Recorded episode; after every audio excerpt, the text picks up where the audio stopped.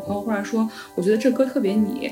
拿两句歌词，然后呃有很丰富、很汹涌的情绪，但是表面上又很克制。然后我就，当时我正坐在马桶上排泄，然后我差点哭了，就是。起码在我自己的这样的一个处呃处事原则当中，敏锐的感知加上关心就已经足够。做一条狗也真的好好啊！而且身为狗的话，你这个狗的定位就是就是你的忠诚、你的脆弱和你的不安，其实都是都是被 appreciated，对吧？作为一条狗，你能够非常。安全，非常自信的展现你的 neediness。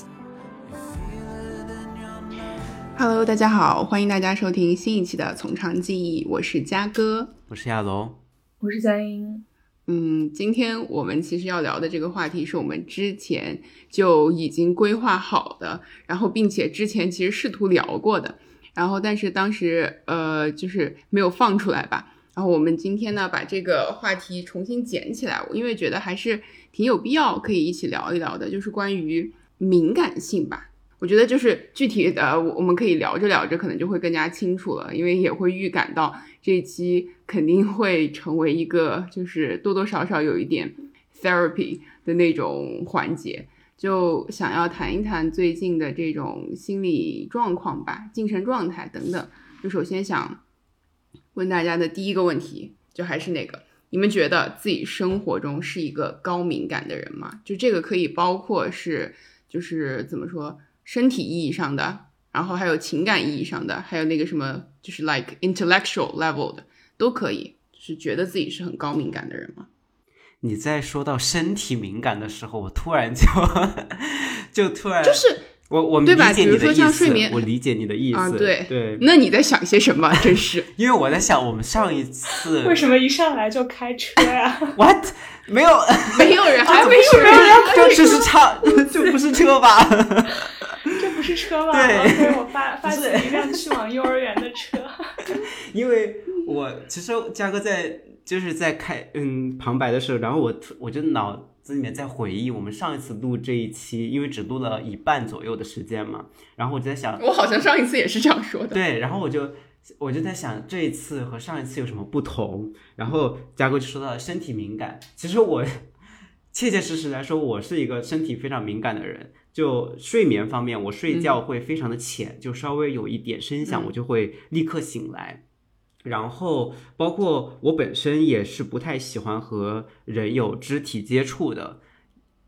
我觉得大家应该都会有那种身上的痒痒肉吧，就是腰间的这个，就是不能别人去碰一下。我觉得我就是非常典型的那一整块是非常明显的痒痒肉。就是我明显到什么程度呢？就是当一个人他的手朝我的腰伸过来，还没有伸到，还没有抓到的时候，我就会条件反射的避开。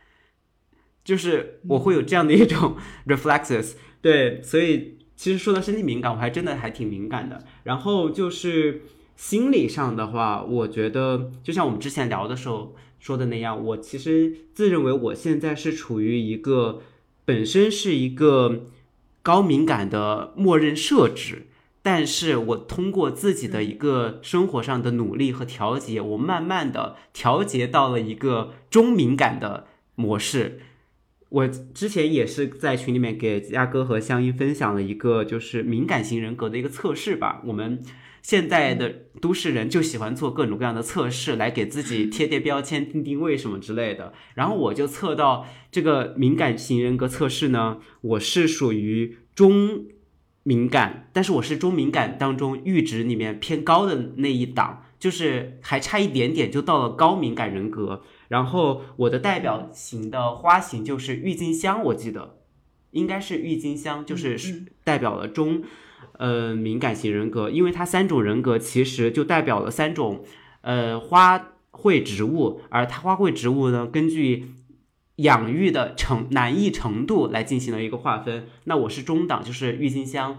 嗯，所以我觉得现在我整体的状态就是。生活一株郁金香，生活的状态是一种郁金香状态，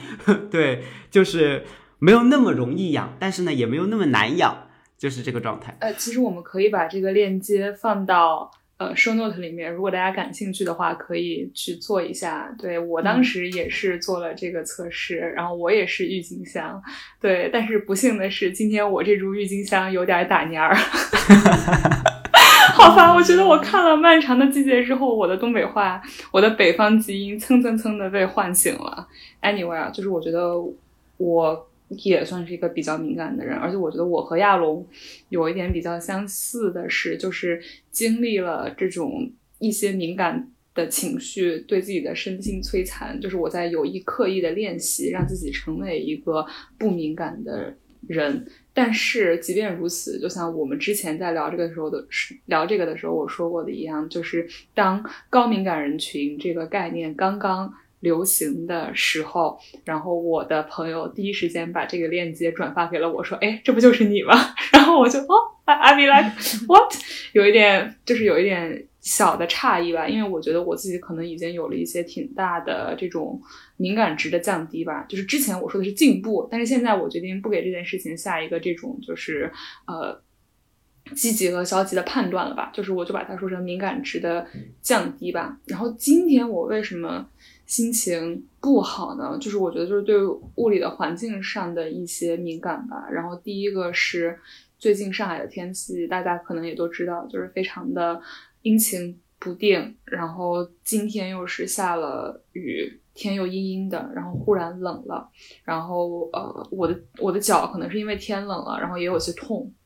反正就是身体还有就是呃。环境都是不是特别舒服的一个状态，然后在这个时候，我觉得我的情绪就会变得跟着变得非常的敏感。就是比如说，如果可能天气好呀，或者是我感觉身边的事儿都很顺的时候，我就更抗折腾一些。但是如果天气又不好了之后，再来一点什么你生活上面的不顺啊，或者是你偶尔碰到了一个小小的磕巴、小小的挫折的时候，你就会觉得啊，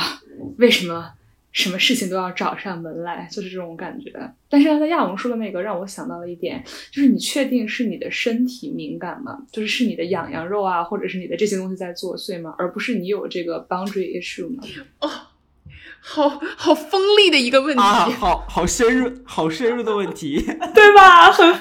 对吧？就是因为你刚才说的时候，我就想到了我自己，就是我会觉得说，能让我有。呃，身体接触的人，或者是我会主动去，比如说，呃，去拥抱他的人，或者怎么样的，在绝大多数情况下都是我，嗯，比较信任的人，是的，对，就是都是我比较信任的人。然后，呃，如果说有一个我天生就对他有戒备的人，然后尤其是异性，然后当他主动的来。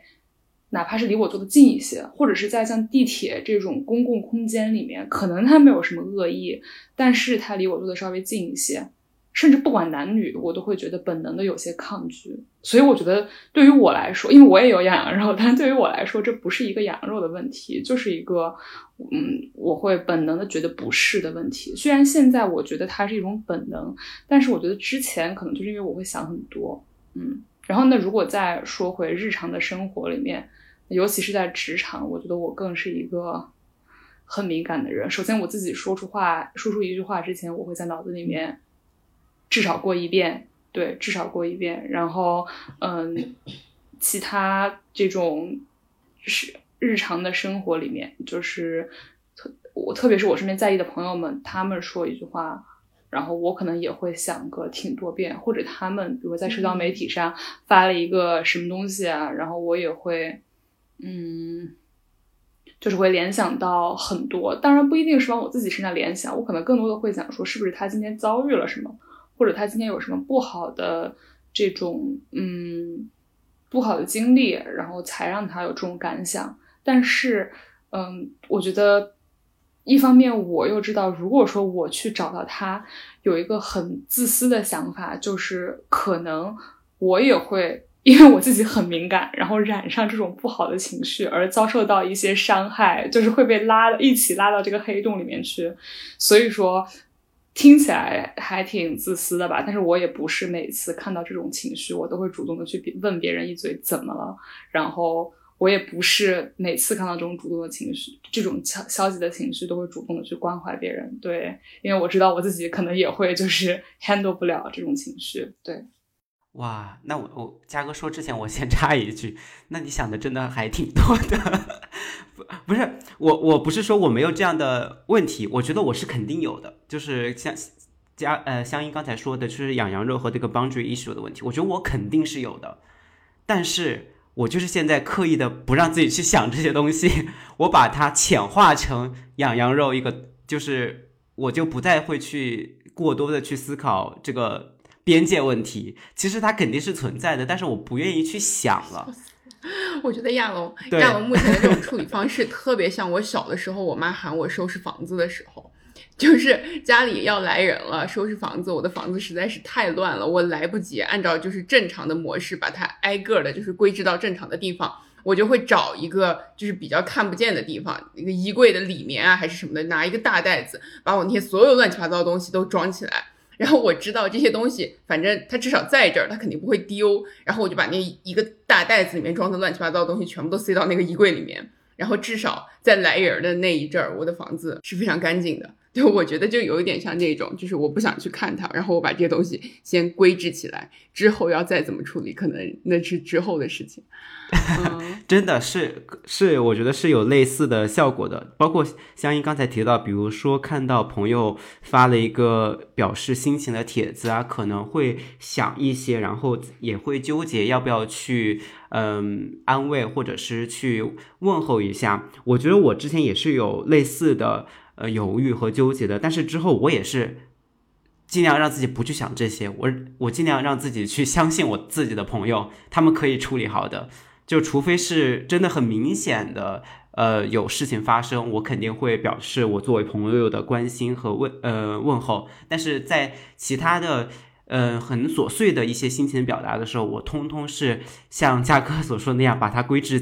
进去我心情的这个麻袋里面，就是不去管它。对。其实我觉得，我仔细分析了一下，比如说，如果看到谁觉得他有一些什么问题，然后即便是我觉得我自己可能会被这种情绪一起带走，但是我还是会去关心一下他，尤其是对我比较重要的人的原因，就是也是挺自私的。我觉得肯定有一部分是因为我不想负责，你知道，就是因为我很喜欢负责。就是我如果说这个人他的之后的状态更加恶化了，或者说是他。做了一些对自己不太好的决定，然后 anyway，就是如果这个事情向一个不好的方向发展的话，我可能会觉得，因为我视若无睹了，我就有其中的一部分责任。嗯嗯嗯。所以说，就是就是就像是，比如说，当当你的朋友做了一个不太明智的决定，或者买了一个什么不应该买的东西，然后你之前劝过他了，然后你就可以说，啊，我早就告诉过你了。然后，但是但是但是，对，说句挺自私的话，就是。就是至少你不会后悔吧？就是不会不会因为你当时没有能够就是帮助到谁而感到后悔。就是我老往坏里想，所以说这可能也是我的一个这种嗯动机吧。对，嗯，我觉得听香音说的这种，我会感觉啊，就是虽然说香音可能。说了自己的敏感程度，可能肯定比起之前要下降了，但是我会感觉就是和亚龙也是一样，就是我我们本质，我们本身在现在在说自己没有以前那么敏感这回事儿，我们会拿出来讨论它，就说明我们还是相对来说比较敏感的人，就是我觉得这个内核肯定还是比较敏感的。另另外，我会觉得就是敏感它本身更像是一种，就是我会觉得它是一种。Reactive 的行为就是敏感，它反映的是你对刺激的一种反应嘛，一种应对嘛。所以我会感觉敏感的人是不断的在就是思考自己对于外界外部刺激的一种反应，然后在这个过程中又在反复的反刍一些已经发生过的事情。反正我觉得这也是我目前的一个经常会出现的心理状态。然后就说到刚才就是一开始说的那个心理测试。我测出来就是我们三个里面最敏感的，我是高敏感人群，那个叫啥？兰花，兰花，兰花，对，兰花，这是著名的难养的花，对我就是这种的，所以我感觉这种敏感的心理对于我来说，可能真的就是从小到大培养出来的。就我从小我知道，肯定像我。这样子的女生肯定不在少数，就是经常会被家里人说的就是是个非常懂事儿的孩子，而且小的时候也一定，嗯，就是小朋友会被夸懂事儿，是会感到非常骄傲的。然后我感觉这是一个正反馈，你非常懂事儿，在人多的时候，你非常会看大人的眼色，这个是，嗯，在很多的家庭看来，这是一个小孩儿非常好的事情，大家会积极的鼓励，然后小孩就会变得越来越懂事儿。呃，所以我感觉这是我小时候的一个状态，然后就是目前我觉得我也在进行一些调整吧，因为确实就是高敏感会带来很多的那种对自己情绪上的伤害，然后这些情绪上的伤害接连也也就会影响到，比如说我的睡眠，还比如说就是真真会真真实实的影响到我的身体健康，就我在因为某一个事情。突然非常非常生气的时候，我曾经真的因真的就是因为生气，我觉得应该就是急火攻心，我直接发烧了，就发高烧那种的。所以我感觉就是这这种状态确实是不可持续的，而且我觉得它的本质吧，至少在我来说啊，可能还是缺乏安全感吧。就嗯，我。我非常在意我身边的这些，就是跟我关系比较亲近的这些人。然后我觉得这个在意本身其实不是问题，他你非常关心你的朋友，在乎你的朋友，这个本身我觉得是我的一个优点。但是就是 at some point，你的这个其实他们给你的这种关爱是没有变化的。但是呢，就是你因为你心里的这个不安全感在不断的膨胀，你就会不断的觉得就是 it's not enough。And nothing's ever going to be enough，然后这这样子就会就会很糟糕。所以说，目前我可能更多的会是就是集中在控制我自己心里面的这个洞，对，就是会去努力的告诉我自己，就是已经现在在我身边的这些人，呃，都是我很信任的人，都是对我真的很关心的人。所以呢，就是不要再去过于啊担心这些问题了。然后另外呢，就是对我不喜欢的人吧，就虽然说他们是就是伤害不到我的，technically speaking，我应该不要对他们管那么多，就是不要那么在意他们的想法。但是，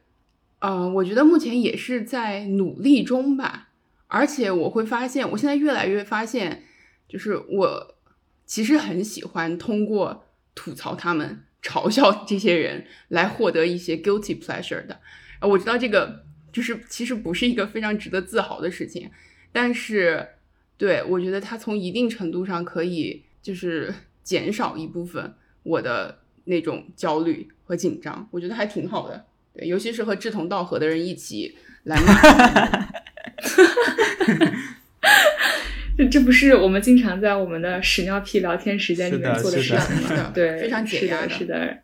是的，Anyway，刚才嘉哥说到那个小的时候懂事儿的孩子的时候，我就忽然觉得我的鼻子一热，眼眶一湿，然后我就呜咽了。我就觉得，就是我就觉得，嗯，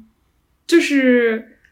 会感觉，因为我身边，我我自己是觉得我身边的朋友里面，可能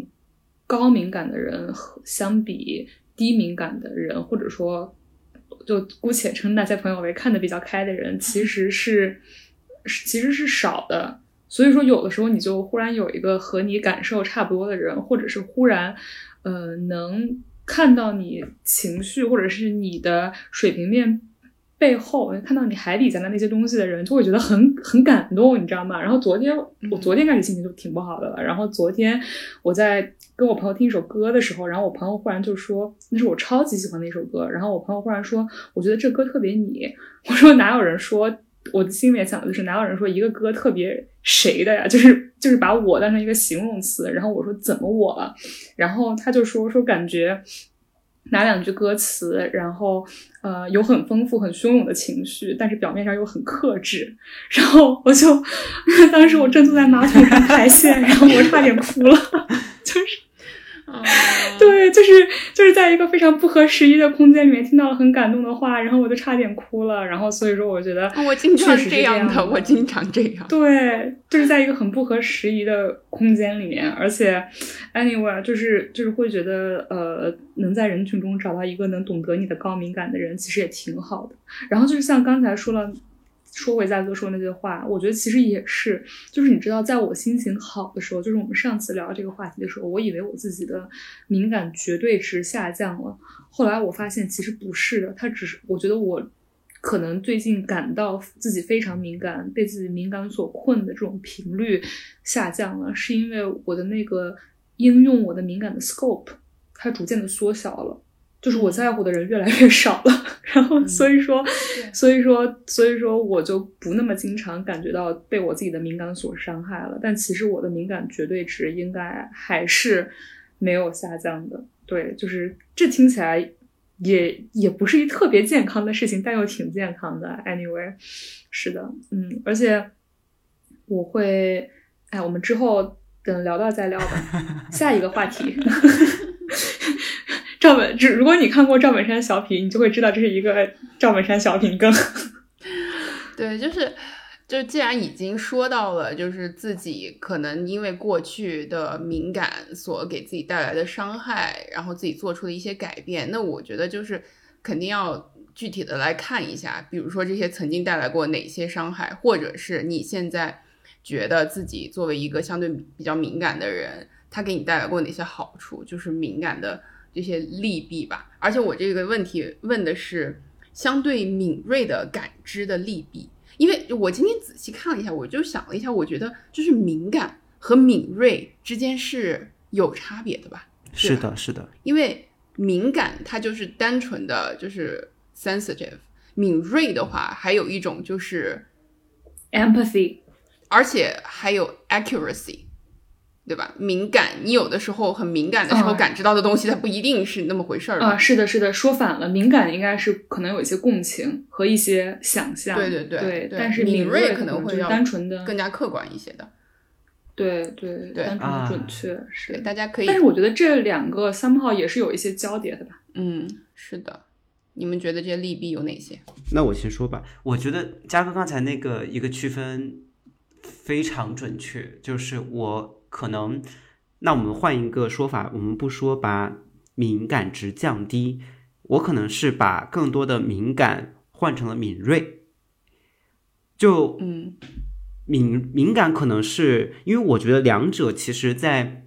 这个本质上是没有区别的，就是是一个像嘉哥所说的去反对刺激进行反应的过程。那在我的这个呃构建当中，它是对于外界信息处处理、接收、处理的一个过程。就是你碰到各种各样的事情，你接收到这样的一个信息，然后你去进行消化处理，并且做出反馈。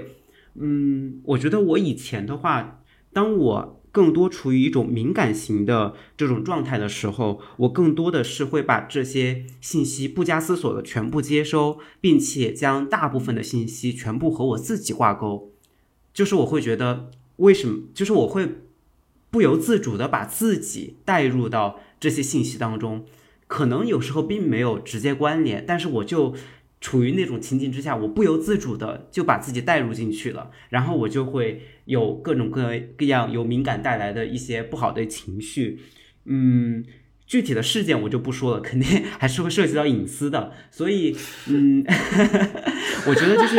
嗯，但但是到现在的时候，我觉得我是一个可以比较好的。去把敏感转化成敏锐。我接收到信息之后，我的确接收到了，但是我会主动的去选择哪些信息是我想要进一步加工处理的，哪一些信息是我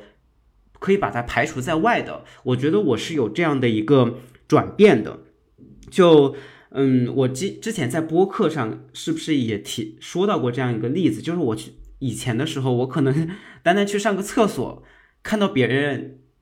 洗了手，但是关门声音特别大，我都能够纠结特别特别久。我觉得这是一个道德上的自我审判。所以，其实，所以到现在的时候，我可能就会直接告诉自己，这和你无关，这是别，这应该是属于别人的道自我道德审判，不应该属于你。你不应该去说不好听的鸠占鹊巢，去抢了别人的舞台，抢了人家的雷声，你就应该做你自己的事情，就忽略他，就没有这回没有这回事儿。所以我有时候就是可能也是会控制不住的，还想要再深挖一下，但是我会非常主动的去制止这种。行自发的行为，我会主动的掐断他，我说这和你没关系，然后就赶紧，并且辅以其他的行动来代替这样的一种脑力上的不不受控制的发散。比如说，我就是不由自主的想要去呃多想一下呀，我可能我会马上强迫自己去做另外一件事情，转移注意力。这样的话，可能就不太会掉进到这样的一个思维的螺旋洞里面去，所以。嗯，我觉得就是我现在就处于的这样的一种状态，因为我会认为，就是除开我们生活周围的各种各样的法律条文、借条啊等等，其实最后我们回归的还是人的一个非常自我的道德审判，就是我自己的道德坐标到底是哪里，我到底追求怎样的生活，我鄙夷怎样的行为和状态。我觉得，当我把这个。不断以前非常大的这样的一种感受器，不断不断缩小缩小缩到我自己的时候，我的确就看似我是把很多东西都朝向了我自己，但是我的确对外界就没有那么敏感了，就是敏锐的感知仍然有，但是我会觉得人人都有一个面向自己的一个可能说是镜子也好，或者是舞台也好。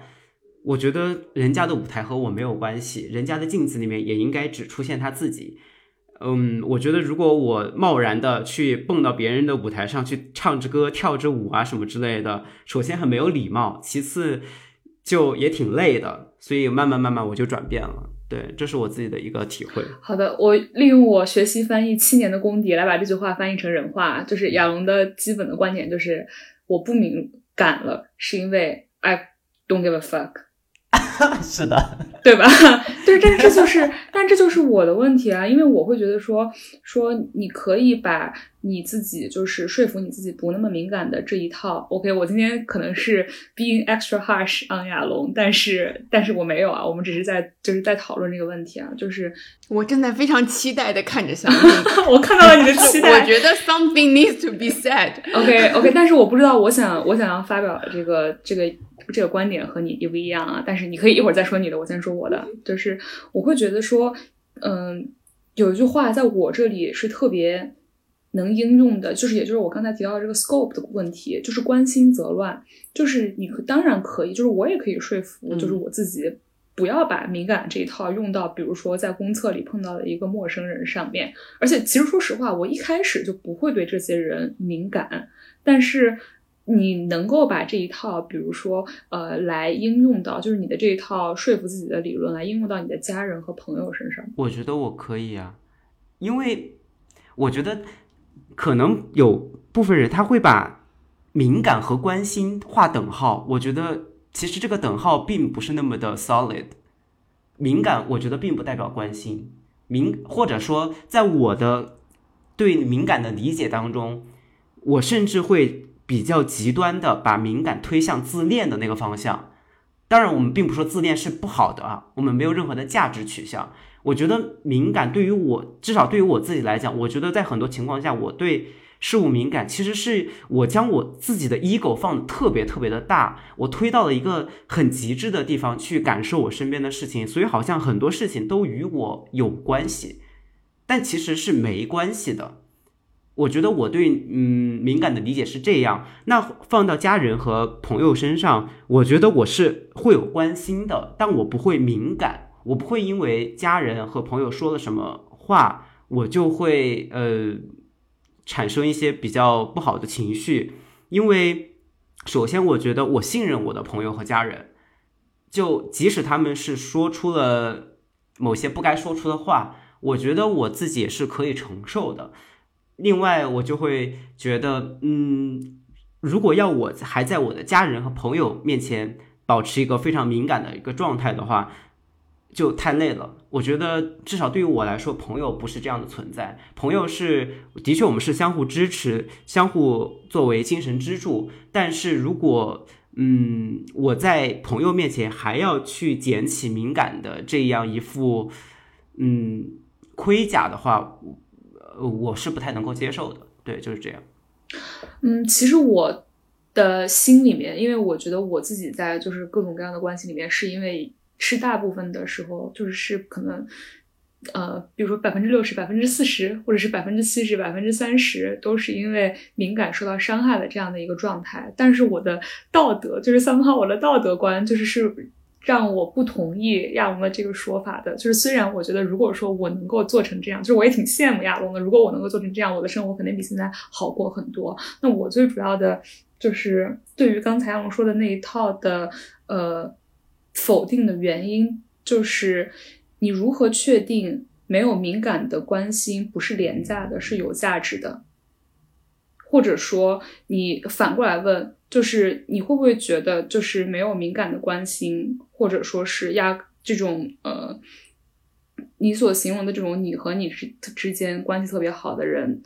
之间的这样的呃一个状态太冷漠了？呃，我不会觉得耶，因为就像。如果我们没有办法，哎，这搞得好像打辩论一样，我操！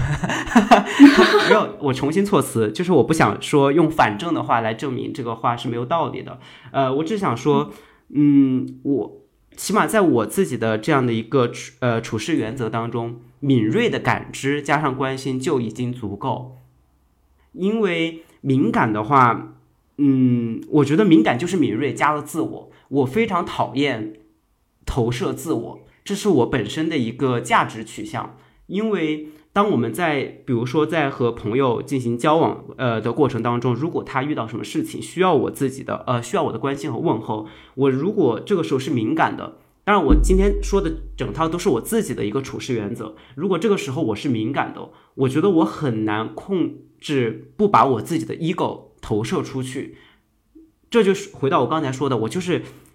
明明是别人需要安慰，明明是别人需要一些建议或者是解决方案，而这个时候我却任由我自己的敏感把我自己的 ego 投射到别人的镜子面前，去挤掉他自己的存在。然后我我对自己比较苛刻，我就觉得我是在自导自演一出可能只有我自己在观看的戏码，我觉得很没意义，我觉得也很没有意思，还不如把时间真正留给敏锐的感知去。帮去尽可能的贴近对方的情绪，然后去安慰他们。我觉得去努力的做到有同理心，并不代表我是时刻要保持这种敏锐的呃敏感的这种状态。因为我觉得我们可能之间一个分野就在于，我认为敏感当中有很强很强的自我。嗯，好吧，这种自我是我非常。不喜欢的，好吧，那我们只能就是把这个讨论 settle 在这里，就是归结于我们对于人际关系的一些预设和期待的不同，以及我们对于敏感这种情绪的定义可能有一点不一样。好，嘉哥，对对，The floor is yours。其实我目前的这种状态，我还是比较同意，更更偏向于相应的这种说法的吧。就是相应一开始说了关心则乱，嗯。至少就是 so far，我还是非常认同这一点的。我我是没有，我我我目前也还是没有办法特别能够去想象到，就是完全摘掉自我，就是仅仅仅仅仅是，就我我不太清楚啊。就是亚龙一直提到的一个比喻，就是站在镜子前，一个人只想在镜子里面看到自己。就是你如果出现在了那个镜子里面，是 somehow 要去挤掉它。但是我有的时候会觉得，就是如果镜子里面有一个人站在我身边，就是和我站在一起，是不是会让我觉得就没有那么孤独一点？我我我不太清楚啊，这个这个是不是 make make sense？因为已经我感觉我的思路已经飘到了很深的地方，但是呢，我的语言可能还没有跟上来的一种有点说不太清楚的。感觉，但我我觉得就是，如果再回到我们这个敏锐感知的利弊吧，这个问题本身，我其实是在这一部分准备了一些比较有意思的东西的。嗯，OK OK OK OK OK OK，就给大家打个背景，因为今天聊的时候，嘉哥和香音的心情都不是那么的昂扬，然后嘉哥就说他特意准备了一些比较有意思。我的心情一直就不 不是很昂扬，就是大家可以默认，就是我的默认状态就是就是非昂扬，呃，就我我会觉得就是呃敏锐的感知吧。我觉得在我感受了一个很明显的例，就是我看待事情会有的时候有一些很神奇的视角，然后这些东西呢，我经常在脑子里面有一些就是属于自己的奇思妙想，我会觉得很有意思。嗯，这种脑洞可能啊，就比如说像在亚龙看来是一种 rabbit hole，但是我有的时候会觉得就就是还挺有意思的。就比如说举一个小小的例子，昨天。呃，我就是突发奇想，想用一下我们家那个烤箱来烤一点饼干儿。我就是还从来没有用过那种西式厨房的那种大烤箱，我就昨天弄了一些饼干儿。然后这是我第一次用那个烤箱，就它一一个打开的时候，然后它里面不是会有那个灯嘛，然后一下子里面就变得亮堂堂的，然后就你就听到那个风的声音，然后在那方呜呜呜的，就是吹着那种热风，哇！我那个设定的时间是要烤二十分钟，然后我就意识到，我就真的一直蹲在那个那个，就像一只大狗一样的蹲在那个烤箱前面，就是脸贴着那个玻璃，我真的蹲了二十分钟，我就一直盯着那个饼干儿。然后我当时觉得，就是看着那个暖黄暖黄的那个光打在那个面团上面，然后那个面团慢慢慢慢的变成一块饼干儿，哇！我当时觉得太幸福了，我就蹲在那儿蹲到脚都麻了。然后我当时，你为什么不给自己搬个凳子呀？太刁钻了这个问题，真的，反正我当时，我当时就是一直愣愣的就盯着那个饼干，然后我当时就想的，就是感觉做一块小饼干也很好，就是我的意思是，身为一块小饼干也很好，就那样子温暖的躺在烤箱里面度过。就是甜蜜、温暖又短暂的一生，然后出来了以后呢，香喷喷的，又可以给吃的人带来这种短暂的欢愉，就是多么好呀！然后后面等那个饼干烤好的时候，我把那个烤箱一关，关掉之后，它不是那个灯就灭了嘛？然后灭了之后，我眼前一片黑，我就突然在玻璃上面 看到了自己疯狂的倒影，就是 那个脸紧紧的贴着那个玻璃，呃。就真的非常像一条狗，然后我就脑子就立刻又跳到了，觉得哇，做一条狗也真的好好，就是 除了做人，做什么都很好。真的，真的，真的，而且我我当时就是真的想到了好多哎，因为我我当时那个姿势确实非常像一条狗，我当时就觉得就是做一条狗特别特别好的一点就是它。和自己和爱自己的主人在一起，而且身为狗的话，你这个狗的定位就是怎么说？就是你的忠诚、你的脆弱和你的不安，其实都是都是被 appreciated，对吧？作为一条狗，你能够非常安全、非常自信的展现你的 neediness，对吧？就。我我当时觉得啊，做一条狗真的好好啊，就人家也不会跟一条狗说，就是你需要会做狗一点，你需要灵活一点，你要坚强一点这种。所以说，我觉得对做狗也很好，而且就是由于狗和人的寿命的这个差异，如果不出什么意外的话，作为一条狗，我一定是死在我主人前面的，就是这个也是非常完美的，就它可以陪伴我一生。对，杨思佳今日说死。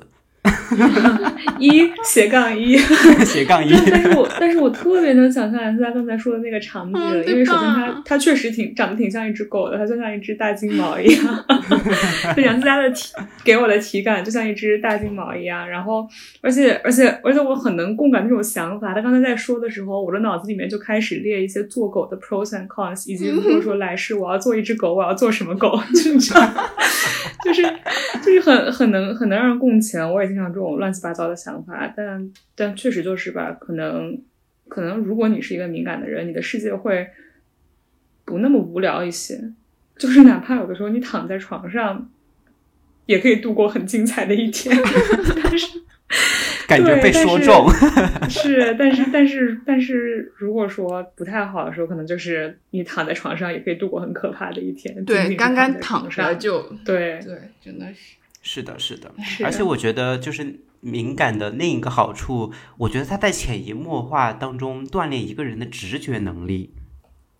哦，是的，我会，我会有这种感觉。对，就是我感觉高敏感的人一般在嗯不断的和敏感相处的过程当中，他们的直觉会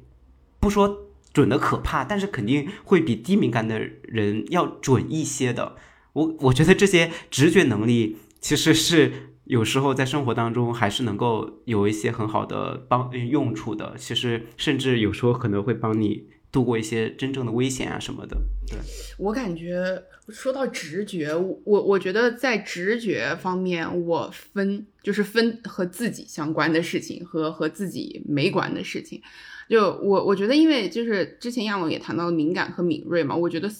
就是目前为止吧。我可能还是更偏向于敏感的，因为我也承认，就是我在和别人相处的过程中展现出来的很多敏感的一面是有自己的这个投射的。所以说，我觉得就是在没有相对来说就是自我投射没有那么多的那种场景下，我的直觉还是挺准的。就是就是这种情况下，我可以相对敏锐的去捕捉。一些信息做出一些判断，而这种判断呢，就是我觉得很多情况下就是还挺准的。然后，但是如果是，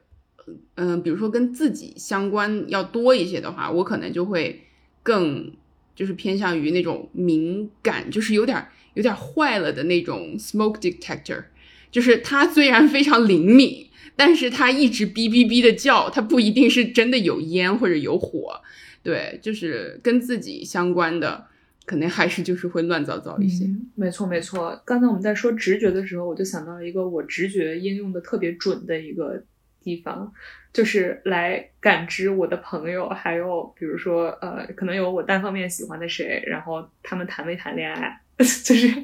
这种，我用来特别特别准，你知道吗？就像神婆一样很准。对，你知道？是。然后就是可能有的时候一些嗯。比如说，在呃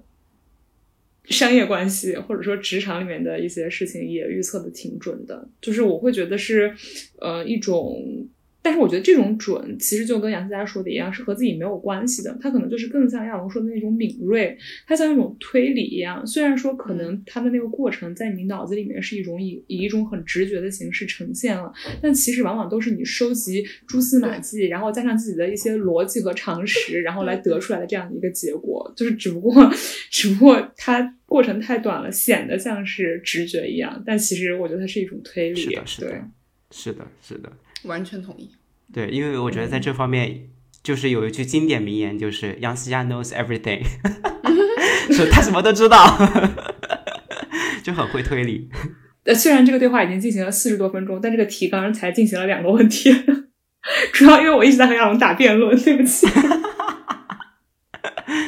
没有啦，我是因为因为其实这个东西，这个提纲是我们就是为上一次。的讨论准备的，然后上一次的讨论，我觉得就是敏不敏感，我我觉得至少对于我来说，它可能是一个阶段性的问题吧，就是它这个感受的强弱也和我当时那阵儿的状态有关。因为我们下一个会讨论到的就是敏感的反面，就是所谓的钝感吧，就是指对于生活的那种，不管是积极的方面还是消极的方面，都失去了一些就是更加深入的这种思考。呃，当时是想问大家最近会不会有这样的一种感觉，并且就是当时的预设还是问，就是大家觉得这个东西是一个阶段性的，还是一个就是出于不管是出于自我保护，还是出于就是平常生活中乱七八糟的琐事儿的一个必然的走向。就是你们现在在检在看这个问题的话，你们现在还会有这种感觉吗？就是这种所谓的钝感。我先来回答一下吧，因为我觉着我现在的状态和我之前回答那个问题的状态 有很大的差别。就是我觉得我们在上一次聊这个问题的时候，是我上一次上班已经都上麻了。就是我觉得说，哎，最近我还挺钝感的呀。但是现在回答这个问题，是因为我五一休了一个长假，然后之后那几天又因为我身体不舒服，所以 work from home，然后嗯就是很没有一个上班的状态。然后除了在必须要工作的时间之外，剩下的时间有充分的时间可以让我胡思乱想，可以让我去尽情的感知身边人的情绪和环境。所以说，我会觉得。它和我上不上班其实有挺大关系，对。但是，而且我，但是，而且我觉得，就是在在对比了我上班上麻了和我休假休麻了这个时间的，下休麻了，求求你，哎呀，就是在对比这两段，呃，在对比这两段生活的我的。状态，我会发现人真的是吃锅忘盆儿，哎，就是吃着锅里的望着盆儿里的。就是上上班的时候，我会觉得说我已经麻了，就是我丧失了我的一些美好的渴望和预设，然后我的每一天就靠着我给周末安排自己一些物质或者是精神上的盼头而活着。但是现在我反而觉得，哎，就是有规律的上班，然后。其实也挺好的，因为有的时候确实是当工作呀，还有一些呃需要你动体力、动脑力的，需要你动用你的 energy 的这些东西去把你的精力占据掉之后，你确实是没太有精力，或者是出于一种自我保护的本能，就是出于就像手机开省电模式一样，你就不太会去多想了。对，嗯，但是这我我我就又开始想，你说退休了之后人要怎么办呢？就是我的声音带着一些颤抖。对，anyway，其实，嗯，总而言之吧，我会觉得说，虽然达到理想的平衡不太可能，但是如果说能够借由一些方法，比如说上班，然后让你去往这个方面努力一下，倒也不是不行。就是去去用忙碌来对冲掉，去稀释掉你的一些情绪，也不是不行。是的，是的，这个我嗯比较同意相应的。说法，其实我会认为这种钝感或者是麻木感，我认为它是阶段性的。这种阶段性的出现，至少在我的个例上，我会认为它是一种自我机制、自我保护机制的一种体现吧。其实上一期，呃，大概也就半个月前，大概是那个时间，呃，我们在聊这一期的时候，其实那个时候我觉觉得我是处于一个非常钝、非常钝、非常麻的一个状态的，就。嗯，其实我觉得就是因为自己的压力比较大，然后我主动的关掉了这些感知器。我觉得其实呃，我觉得有些人他可能会觉得说情绪这这种这么主观的东西，你怎么可以就是主动把它掐掉？其实我觉得是可以的，就是当你自己的某一种情绪，尤其是负面情绪已经大到。就是没有办法的时候，你都不需要自己去掐断它，它会自自动的挤掉所有其他的情绪。就是当我自己压力非常大、非常焦虑的时候，其实我之前在群里面也分享过，我是会有一些非常明显的身体反应的。就是当初我在读 CI 的时候，就是是非常强烈的身体反应。然后包括我前一阵子也是，嗯，可能就是从 CI 继承了一些。心理疾病，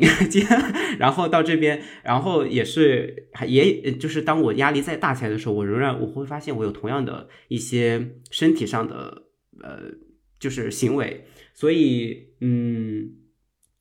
那段时间就是我们上一次聊这一期的时候，我觉得我就是已经麻了，已经麻到我就是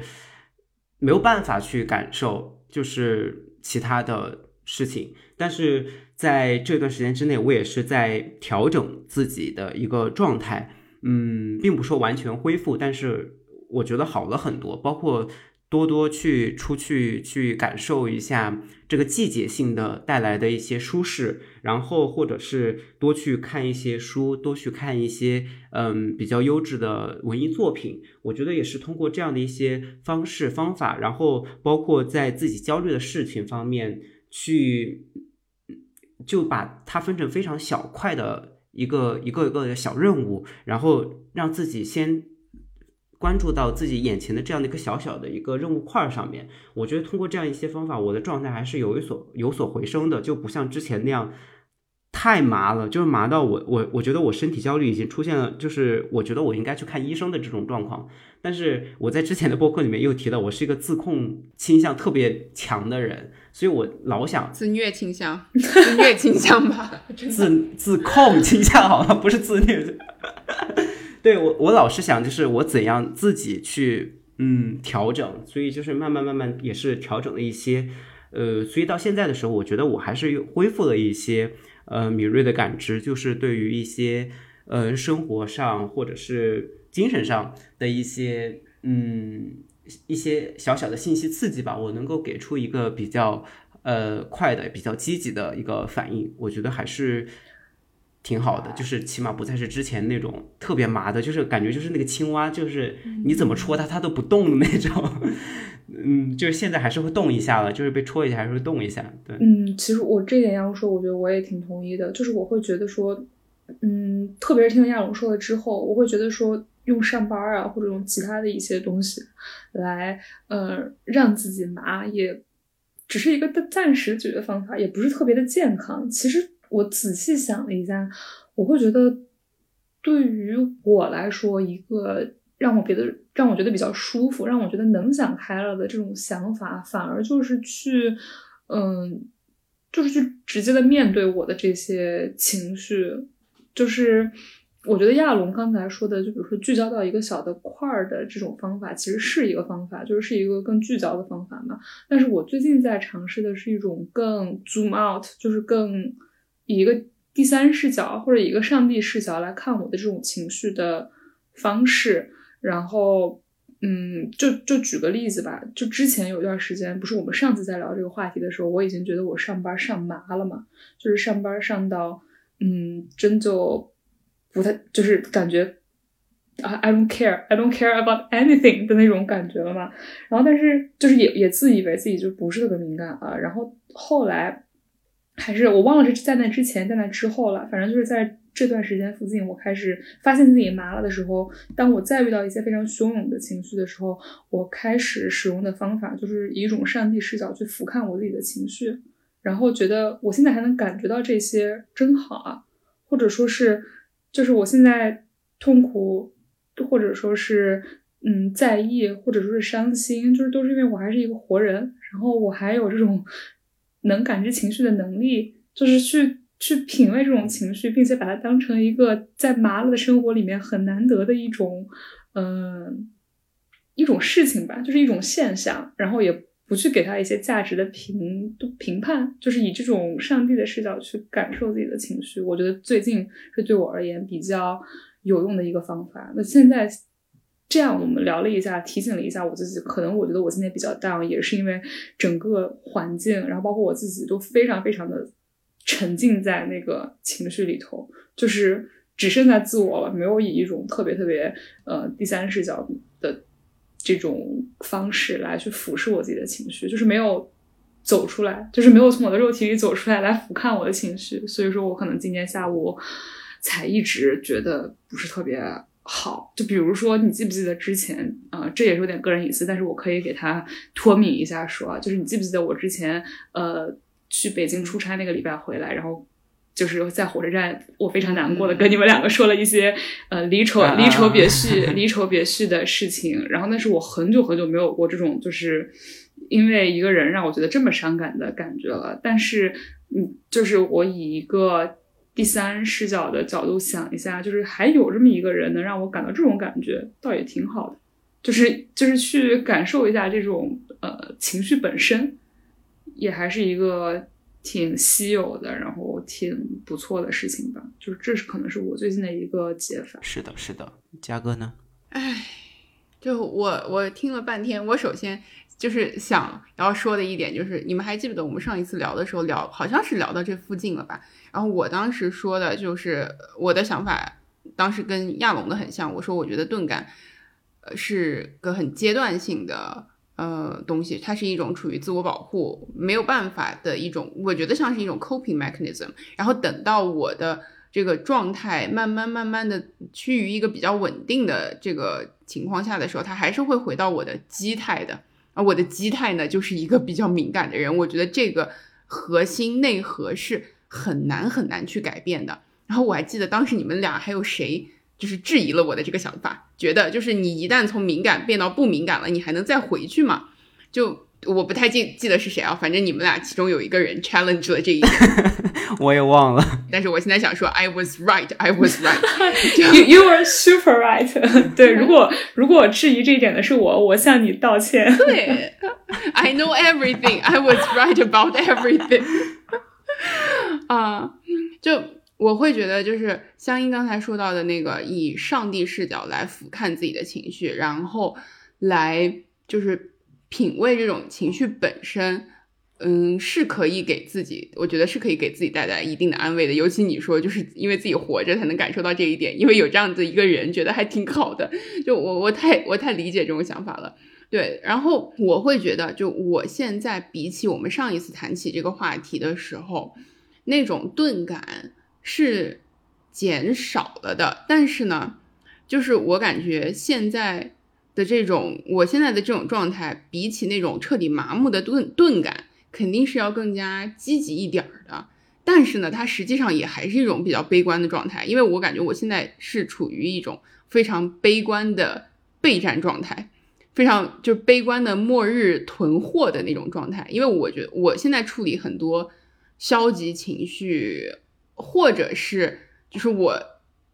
臆想中的一些潜在的消极状况的方式，就是我会在脑子里面不断的去彩排它，就是想到各种 worst case scenario，然后把它在我的脑袋里面不断的进行彩排来。脱敏吧那种感觉，因为我觉得钝化就是像你想金属钝化，就是它一下子放到了非常恶劣的环境里面，然后形成了一个致密的层。我感觉就是这样的一个过程。我试图通过不断的在脑袋里面把自己放到这样的一个恶劣的环境里面，想让自己长出来一点这种致密的层来保护一下自己。我觉得现在就是属于这样的一种状态，我也说不上。来，它是健康还是不健康的？但是目前的这种状况状况下，我还能够这样子过下去。我觉得就是至少比起我们 上一次聊这个话题的时候，我的精神状态可能是要稍微好那么一点儿的。对，至少我们聊了这么久，对吧？就是我还是坚持了下来。对，其实就所以说。我我我可以感受到，在我们三个人聊这个敏感和钝感的这个过程中，你就是可以一直感觉到是在两个方向上不断的拉锯的。所以，就是到了最后的这一点，你们觉得就是那种深刻细腻的感知和那种真的自在、淡定。那种情绪是可以共存的嘛？我我我觉得这地方我想加一个前提啊，就是嗯，我觉得是那种真正的我，我不是我不是想要对我不是想要就是 指向亚龙啊，怎么怎么又指向我了？我都没有听出来，不是因为我我我感觉我和香音有一些类似的感觉，就是你是一个非常非常对自己非常非常 harsh 的人，就是。对自我管理意识非常之强，就是你觉你就是我感觉就是我希望我变成一个什么样的精神状态，然后我就会去努力的，就是狠狠的去塑造我自己。我是这样的一种感觉，我就想说，就是你们觉得那种真正意义上的深刻、细腻、充满人文关怀的那种感知和自在、淡定的精神状态是可以共存的吗？哎，希望我死之前能做到一次。我 我觉得这个，嗯，我觉得这个可能要分情况吧。因为如果一个人他真的有非常深刻、非常洞见的感知，能够对身边人的痛苦有非常敏锐的觉察的话，这个人他是不可能做到真正，嗯，就是无时无刻的轻松自在。淡然的，我觉得这是不可能的。嗯，我觉得并不是快乐定义了我们自己，而是痛苦定义了我们自己。所以，当嘉哥说，如果你真的有这样一种深刻的感知的时候，我觉得的确你不可能同时拥有这种感知，并且同时你能够一直保持一种非常淡然快乐的状态。但是我又会呃觉得，我们可以一方面拥有这样深刻的非常。敏锐的感知，同时呢，我们有阶段性的轻松与淡然。它可能是一个动态平衡，对，因为不是绝对平衡。我我好想给你看一下我纸上写的“动态平衡”四个字。对，我刚才就是写下了“动态平衡”。对，嗯，对，因为因为我我我说实话，就是我觉得人生下来就是他整个的，我觉得他整个的人生轨迹就是各种各样的痛苦。我们之前讨论第一世界的痛苦，我们讨论第三世界的痛苦，其实他们都是痛苦，但是痛苦的形式和带来的痛感可能是不一样的。我觉得人生轨迹本来就是一个不断去品尝痛苦，不断去感知痛苦，最后去要么和痛苦和解，消解痛苦，要么去嗯怎么说被痛苦吞噬，去无视痛苦啊，去 sorry，走到走到了错误的方向，对不起。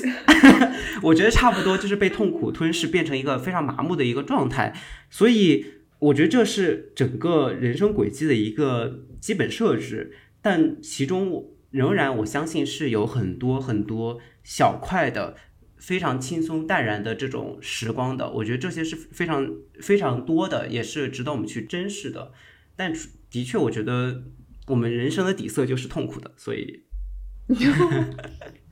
笑死了。这句话真的非常像是我会说的对呀，我也觉得。但但是，我觉得这并不这并不积，这并不消极啊。是的，我觉得嗯。因为众生皆苦，哎，这我觉得这有什么？我觉得这是一个非常中中性、客观的一个表达。我觉得并不是因为苦，所以它变带上了消极的色彩。众生皆苦，我觉得这难道不是更加需要我们去在这个苦当中去找到属于自己的那种轻松快乐吗？对，我会觉得就是刚才亚龙说到，就呃什么人呃人不是由快乐而定义的。是不是？对啊，然后我我当时一直在点头，然后他说是由痛苦定义的，我第一反应是那倒也不一，就是不一定说的这么绝吧，因为我会感觉到，就是我因为比较像香音刚才所说的，我相信这是一个动态平衡的过程嘛，所以我觉得比起说痛苦定义了人，我更相信就挣扎本身定义了人，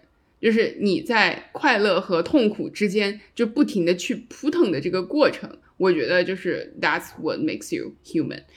嗯，然后就是可能对吧？大家一生都想要追求一种宁静致远的一种稳态，但是可能就是在这个实际的过程中，你越是 zooming，越是 zooming 到一个小的阶段的话，你会可能会发现有很多的波波折折、反复的拉扯。我觉得这都是这都是很正常的，对，是需要我们在中间不断的进行调整的。而且这种调整可能虽然说是非常累，但是在用相应的这个这个上帝视角来看一下，你还在这里就是与之进行搏斗，与之进行抗争，这个挣扎的过程本身就证明你还活着。对这种感觉，我觉得也是可以让我们来好好品味的吧。就我没有办法想到一个更加积极的 结尾了。哎呀，我觉得挺积极的，嗯，挺积极的。好的，暴力结尾。暴力结尾就这样。Can you pull the curtains, let me see the sunshine? Think I'm done with my hiding place, and you found me anyway. It's been forever, but I'm feeling alright. Tears dry and we'll leave no trace, and tomorrow's another